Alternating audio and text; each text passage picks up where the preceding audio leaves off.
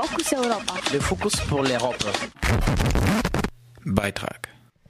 Ja, es geht hier um ein Thema mitten im Herzen von Europa, das heißt um Atomkraftwerke. Frankreich hat eins, ein ziemlich altes, die Schweiz hat auch eins, das älteste inzwischen in der Welt. Und eine Organisation kümmert sich darum, dass das bald nicht mehr so ist, dass halt eben hier Atomkraftwerke abgeschaltet werden. Zumindest das Atomkraftwerk in Fessenheim scheint seine Tage ja, seine Tage zählen zu können. Und ich habe hier Jürgen Stöcklin von der TRAS am Apparat. Guten Morgen. Guten Morgen. Was ist überhaupt die TRAS? Die, die, also TRAS steht für Trinationaler Atomschutzverband und wir sind ein Verband im Wesentlichen von Städten, äh, Gemeinden, äh, auch äh, Kirchgemeinden und Einz äh, Einzelpersonen sind bei uns dabei und wir repräsentieren ungefähr eine Million Menschen im Dreiland im Dreiland, das heißt hier im Dreieck Ländle. Ich habe ja hier das Atomkraftwerk Betzenau auch noch mit erwähnt. Äh, seid ihr da auch mit involviert? In Fessenheim.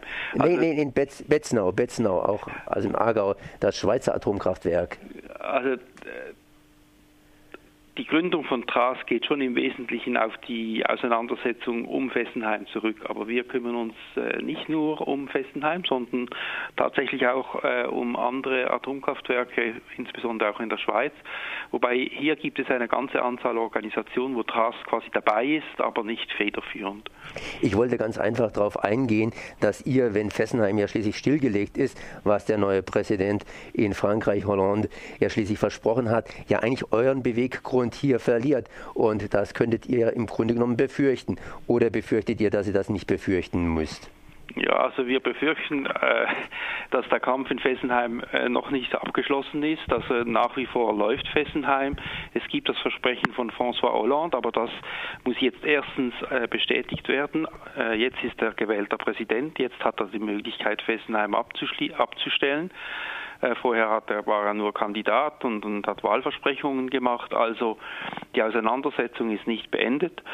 Äh, meine, es ist toll und es ist ein Riesenfortschritt, dass in der Art und Weise, äh, wie das im Wahlkampf geschehen ist in Frankreich über Atomkraft diskutiert wird, dass Fessenheim zu einem zentralen Thema des Wahlkampfs geworden ist und dass es nun dieses, Verbrech, äh, dieses Versprechen äh, gibt. Äh, aber wie gesagt, Fessenheim läuft noch und der Kampf geht insofern weiter und es ist im Moment nicht klar, wie rasch das gehen wird, äh, bis Fessenheim abgestellt wird. Was hat denn Hollande genau versprochen? Ja, Holland hat äh, versprochen, dass er Fessenheim abstellen wird. Er hat allerdings auch gesagt, dass er nur Fessenheim abstellen wird. Er hat auch versprochen, und ich halte das äh, ebenfalls für sehr wichtig, dass der Anteil des französischen Atomstroms von 70 Prozent auf 50 Prozent zurückgefahren werden soll äh, im Verlauf der, der nächsten äh, Jahre. Das heißt, äh, er hat eigentlich äh, deutlich gemacht, dass es auch in Frankreich einen Einstieg in die erneuerbaren Energien einen erneuerbaren Strom geben soll, und zwar äh, einen massiven Ausbau. Das ist natürlich auf der einen Seite die Voraussetzung, um Atomkraftwerke abzustellen. Aber es ist vor allem auch Ausdruck davon, dass die äh, französische Selbstsicherheit, dass der Atomweg, den sie gehen, richtig ist, dass die in Frage gestellt ist. Und das halte ich für eine sehr gute Sache. Im Elsass hat ja Hollande relativ schlecht abgeschnitten. Hat es irgendwas mit Fessenheim zu tun, dass sich die Bevölkerung, die von Fessenheim zum Teil abhängig ist oder an Fessenheim verdient, hier gesagt hat, äh, wir wollen Fessenheim beibehalten? Oder hat es überhaupt nichts damit zu tun? Also gut, das ist natürlich äh, schwierig jetzt im Einzelnen zu sagen, aber ich würde äh, denken, dass äh, Sarkozy im Elsass nicht wegen Fessenheim so gut abgeschnitten hat, sondern das ist, glaube ich, einfach die, die politische Konstellation, die äh, ja nicht neu ist äh, in Bezug äh, auf die politischen Kräfteverhältnisse äh, im Elsass. Und äh, ich würde sogar dazu neigen, dass er trotz Fessenheim so gut abgeschlossen hat. Jetzt äh, ist vor der Wahl äh, und nach der Wahl sind zwei verschiedene Sachen und die Politik hat ein relativ kurzes Gedächtnis. Das heißt, äh, ihr fordert ja im Grunde genommen, dass äh, der neue Präsident hingeht und praktisch seine, seine Versprechen hier irgendwie mit Daten, mit genauen Daten versieht, dass das nicht irgendwie hier rausgezögert wird, dass er also einfach Tempo macht ähm, scheint er sich da irgendwo ein bisschen herauszumogeln, das heißt, äh, da auf äh, ja, Zeit zu spielen und sich noch zu überlegen, inwiefern er hier aus Fessenheim aussteigt? Also ich denke eher, also mein, seit der Wahl äh, hat sich äh, Hollande ja nicht zu Fessenheim geäußert und ich denke, dass im Moment einfach die äh, Prioritäten ein bisschen anders gesetzt sind, wahrscheinlich auch äh, bis zu den französischen Parlamentswahlen im Juni.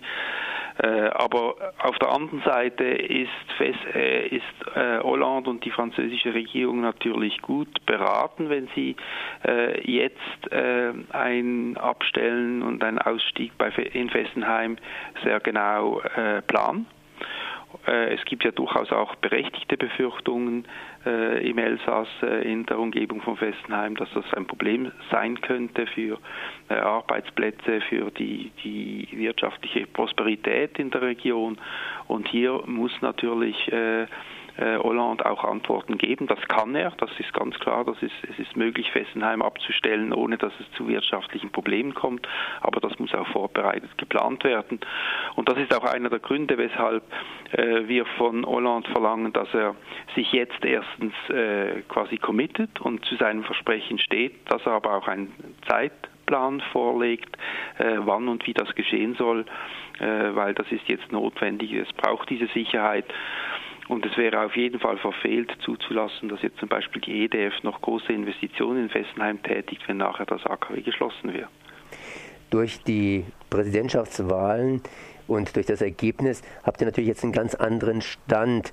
Inwiefern habt ihr euch jetzt hier auf dieses Ergebnis einstellen müssen? Das heißt, inwiefern stellt ihr eure Taktik um? Ja, ich glaube, es ist im Moment noch nicht der Zeit, die Taktik umzu, äh, also zu ändern. Im Wesentlichen arbeiten wir ja auf zwei Ebenen. Auf der einen Seite versuchen wir zu erreichen, dass unser Verband möglichst stark ist, dass also möglichst viele äh, Gemeinde und Städte mitmachen. Und auf der anderen Seite führen wir äh, eine Klage in Frankreich für die Schließung von Fessenheim. Diese Klage ist am Laufen, das geht weiter. Das ist also eine, ein juristisches äh, Seilziehen. Und hier geht es natürlich letztlich auch um die wissenschaftliche Beweisführung, dass die Argumente, die von, äh, vom Betreiber, von der EDF, aber zum Teil auch von der Aufsichtsbehörde vorgebracht werden, nicht stichhaltig sind. Das heißt, dass die Sicherheit von Fessenheim eben tatsächlich nicht gegeben ist. Das heißt, äh, welche Sicherheitsmaßnahmen tut ihr bei Fessenheim besonders fordern oder andersrum ausgedrückt, wo ist Fessenheim besonders gefährdet? Es sind ja immer eigentlich im Wesentlichen zwei Punkte oder drei Punkte, die äh, zur Diskussion ste äh, stehen. Das erste betrifft die Erdbebensicherheit. Äh, Fessenheim äh, ist in einer Erd liegt in einer Erdbebengefährdungszone und bei Bau, beim Bau von Fessenheim wurde diese Erdbebengefährdung äh, nicht entsprechend äh, berücksichtigt. Nach heutigem Stand des Wissens und der Technik ist Fessenheim nicht erdbebensicher. Da gibt es auch eine äh, Kontroverse darum, also wie groß ist das, äh, das Erdbeben, das hier berücksichtigt werden äh, muss, um äh, eine Erdbebengefährdung auszuschließen und wie sind die äh, baulichen, die technischen Einrichtungen gegen ein solches allfälliges Erdbeben zu schützen. Das ist der eine Auseinandersetzungspunkt. Und der andere, äh, das betrifft die Möglichkeit des Bruchs eines Rheinseitenkanals. Es ist immerhin so, dass mittlerweile äh, auch die ASN äh, von Betreiber von der EDF verlangt, dass die Folgen eines solchen allfälligen Bruchs für äh, das äh, Kraftwerk äh, analysiert werden müssen.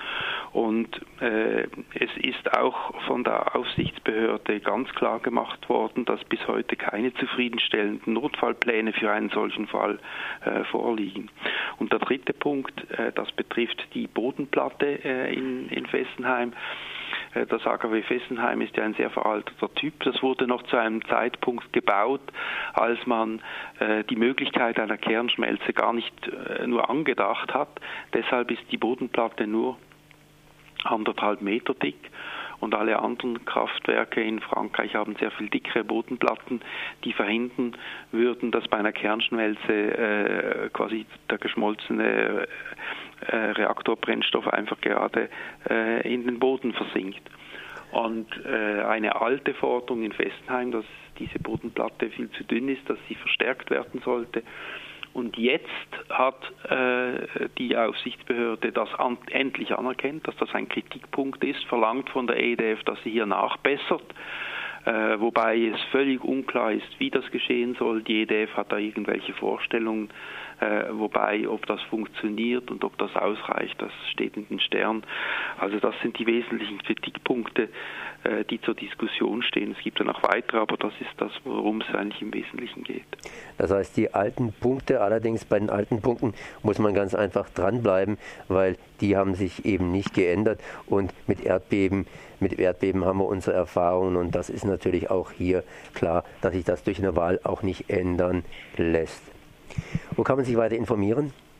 Ja, Sie können, man kann sich auf der Homepage von TRAS informieren, äh, Trinationaler Atomschutzverband oder einfach TRAS in Google eingeben, dann kommt man sofort drauf. Das war Jürgen Stöcklin, Präsident der TRAS. Ich danke mal für dieses Gespräch. Bitte gern geschehen. Focus Europa. Le Focus pour l'Europe. Beitrag